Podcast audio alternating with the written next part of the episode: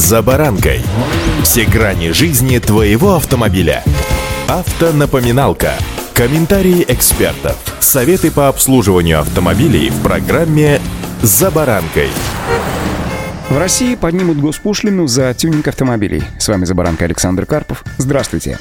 Автомобильные факты. Согласно законопроекту, подготовленного в Кабмине и принятого Госдумой в первом чтении, размер госпошлины за выдачу свидетельства о соответствии транспортного средства с внесенными в его конструкцию изменениями требованиями безопасности может быть увеличена с 800 до 1500 рублей. Также госпошлину за выдачу разрешения на внесение изменений в конструкцию находящегося в эксплуатации колесного транспортного средства может вырасти до 1000 рублей. За выдачу свидетельства о допуске транспортных средств к перевозке опасных грузов предлагается взимать 1500 рублей, а продление срока действия упомянутого свидетельства брать еще тысячу рублей. МВД ежегодно выдает порядка 235-240 тысяч разрешений на внесение изменений в конструкцию автомобиля, а это свыше 220 тысяч свидетельств о соответствии транспортного средства с внесенными в его конструкцию изменениями требованиям безопасности. Принятие законопроекта обеспечит ежегодное поступление в федеральный бюджет дополнительных доходов в размере порядка 700 миллионов рублей. Изменением конструкции автомобиля, в частности, считается установка деталей, не предусмотренных изготовителем, например, газобаллонного оборудования.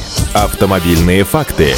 Стоит отметить, что установка газобаллонного оборудования входит в число самых популярных доработок автомобилей. Специальное оборудование позволяет машине работать не только на бензине или солярке, но и на газе. Благодаря такой модернизации в некоторых случаях водители могут сэкономить значительные средства на топливе. История создания машин на газу начинается еще в 19 веке, когда в Англии создали двигатель, который мог работать на светильном газе. В СССР выпуск автомобилей с газогенераторами начался еще в 30-х годах прошлого столетия. Первыми такими машинами стали ГАЗ-АА и ЗИС-5. С тех пор газобаллонное оборудование постоянно модернизировалось модернизировалась, становилась безопаснее, надежнее и, разумеется, инновационнее. На данный момент современные газовые установки насчитывают уже 6 поколений и могут работать практически со всеми имеющимися двигателями. Впрочем, сама процедура перевода машины на газ в России требует от владельца изрядного терпения. И ее вряд ли можно назвать легкой. Дело в том, что любой тюнинг, который автопроизводители не оформили как заводской, считается незаконным. Поэтому установку нештатного оборудования, которое не значится в одобрении типа транспортного средства, необходимо согласовать в ГИБДД. Для этого водителю придется собрать приличный список документов, потратить немало денег, да и времени. Все узлы газобаллонного оборудования подбираются к каждому автомобилю индивидуально. Главный элемент такой установки — это газовый баллон. Обычно его объем не уступает бензиновому баку в машине. Чаще всего баллоны устанавливают в нишу для хранения запасного колеса. Остальные узлы газобаллонного оборудования подбирают в зависимости от мощности двигателя. По такому принципу, например, устанавливают редуктор, газовые магистрали и мультиклапан. При этом специалисты настоятельно рекомендуют приобретать для установки на машину все узлы и детали газобаллонного оборудования от одного производителя. Проводить установку Страховку же рекомендуют только в профильных сервисах, зарегистрированных в налоговых органах. Также не лишним будет узнать, а есть ли у них необходимые сертификаты, да и другие бумаги, которые могут понадобиться в дальнейшем при регистрации в ГИБДД. Впрочем, некоторые водители, конечно, решаются на самостоятельную установку оборудования или отправляются к гаражным умельцам. Однако в этих случаях гарантия безопасности, да и качества никто, разумеется, вам не даст. Поэтому, если вы сейчас раздумываете, а стоит ли ставить себе на машину газ, то сто раз подумайте. И только потом принимайте решение. Удачи!